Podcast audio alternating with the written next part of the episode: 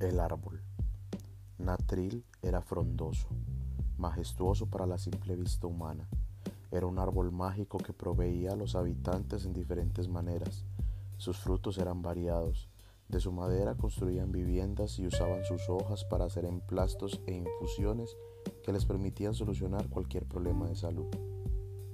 Solo un joven llamado Drac se preocupaba por el árbol y velar porque no se aprovecharan de sus regalos. Él no pedía nada al árbol y pasaba su vida en ayunos y pensamientos. Tomaba el sol cerca del árbol y descansaba en un sueño profundo bajo su fresca. En la vida los habitantes ya les empezaba a molestar la actitud particular de Drac, así que decidieron abalanzarse en contra de él con insultos y desprecios para que hiciera algo por la aldea. Era 12 de mayo y Natril al ver cómo trataban a Drac decidió derramar su savia en algunas hojas y cortezas y frutos que habían en la tierra, convirtiéndose en una hermosa mujer. Se conoció con Drac y juntos lograron vivir las experiencias más bonitas y también las más amargas que una vida le puede ofrecer a dos personas capaces de sobreponer todas las situaciones. Vivieron el uno para el otro y siempre recordaron los momentos especiales.